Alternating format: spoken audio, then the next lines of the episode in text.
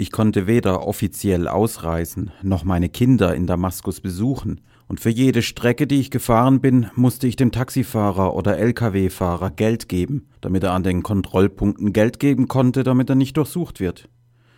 Mit Geld kommt man weiter, da fragt dann niemand, wer auf dem Rücksitz sitzt. In dieser Zeit habe ich mein ganzes Geld verbraucht, um von einer Straße zur anderen zu kommen.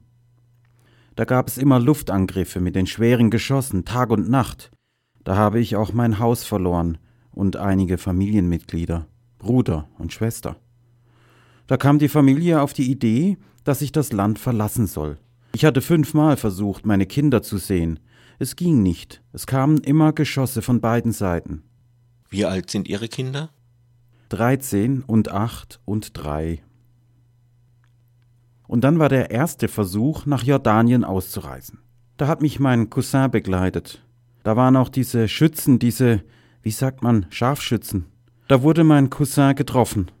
Und da wollte ich ihn am gleichen Tag mit eigenen Leuten, die auch auf der Flucht waren, beerdigen. Da bin ich mit einigen Familien aus meinem Dorf da rein nach Jordanien. Doch als Einzelner durfte ich nicht auf jordanisches Gelände kommen. Da musste man als Familie kommen.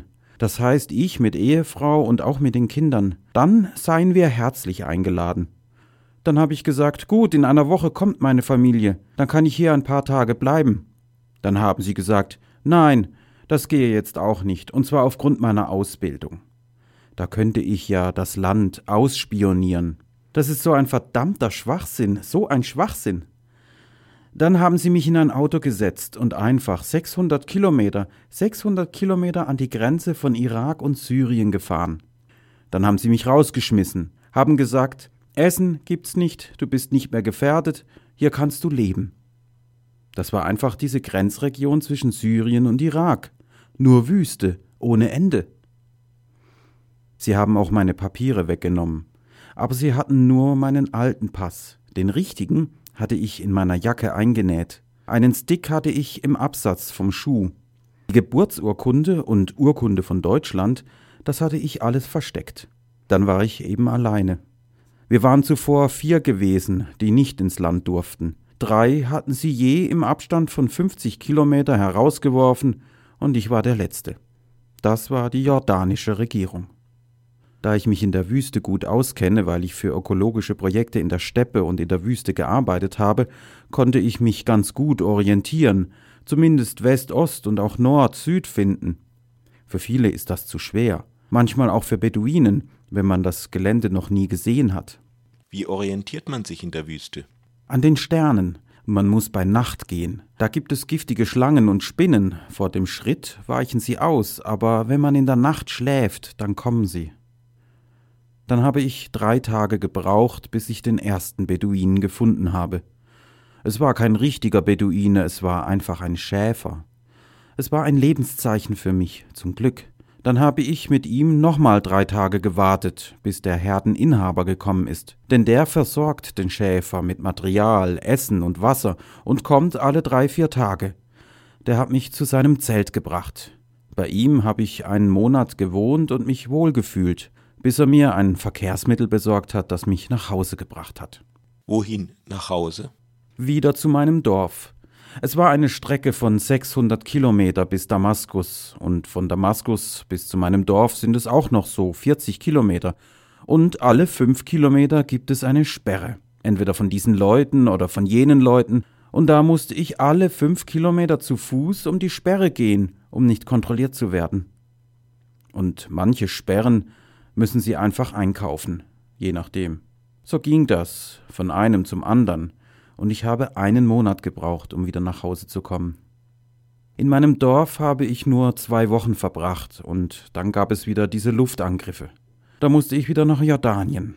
Diesmal wollte ich es anders machen. Wenn man sich nicht anmeldet, sondern einfach ins Land reingeht, bei irgendeiner Botschaft ein Visum beantragt und sich dann erst bei der jordanischen Regierung meldet, dann können sie einen nicht wieder rauswerfen. Doch sie haben mich zusammen mit anderen Flüchtlingen angehalten, und wieder haben sie mich in die Wüste gefahren und dort rausgeworfen. Doch diesmal nur 200 Kilometer, so ungefähr. Und ich hatte Glück. Nach einer halben Stunde habe ich einen Beduinen getroffen. Die Grenzregion zwischen Jordanien und Syrien wurde wegen der Überwachung nicht beweidet, doch wegen der Situation in Syrien wurde sie nicht mehr überwacht, und das haben die Beduinen ausgenützt. Und es war auch Frühlingszeit, nicht so heiß und nicht so kalt. Dann bin ich nochmal wieder nach Hause. Doch es gab keine andere Möglichkeit, als wieder an die Grenze zu gehen. Dann habe ich drei Monate direkt an der Grenze von Syrien und Jordanien gelebt. Ich war gut mit Geld versorgt. Studienkollegen und Bekannte haben für mich gesammelt, und ich hatte auch eigene Ressourcen, weil ich gut verdient hatte. So konnte ich mir Essen bestellen, Unterwäsche und Medikamente. Dann bin ich nach Jordanien gegangen und konnte ein paar Tage später ein Visum beantragen. Als Wissenschaftler bekam ich schon nach einer Woche ein Visum, doch die Jordanier wollten mich nicht rauslassen. Ich musste am Flughafen erst einen Mietvertrag unterschreiben, damit ich einen Wohnsitz in Jordanien habe. Eine halbe Stunde vor dem Abflug musste ich 700 Dinar, das sind 800 Euro, die ich nicht hatte, für die Miete bezahlen.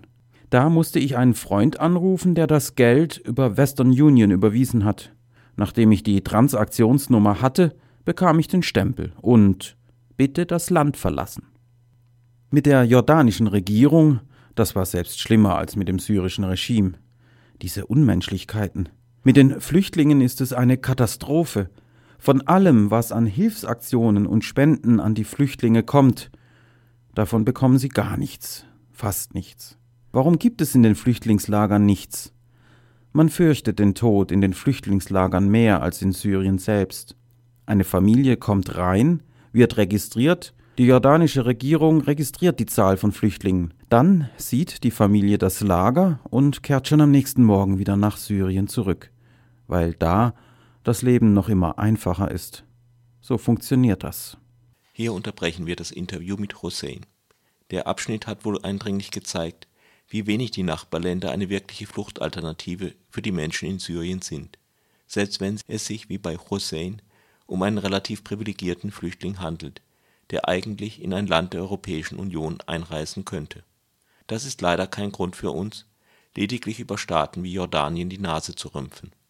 Ob man Flüchtlinge einfach in der Wüste aussetzt oder hilflos auf einem überladenen Kahn im Mittelmeer treiben lässt, was ist der Unterschied, abgesehen davon, dass das Meer wahrscheinlich doch noch gefährlicher ist als die Wüste?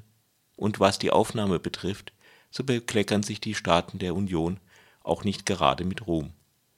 Die grüne Europaabgeordnete Ska Keller formulierte das gegenüber Radio Dreieckland so. Und wenn wir uns dann angucken, was macht die Europäische Union? Die EU hat insgesamt gerade mal 8000 Flüchtlinge aus Syrien aufgenommen. Also 8000 gegenüber mhm. zweieinhalb Millionen, die es gibt, gegenüber einer halben Million zum Beispiel im Libanon. Also da denke ich, muss man auch eine ganze Menge mehr tun.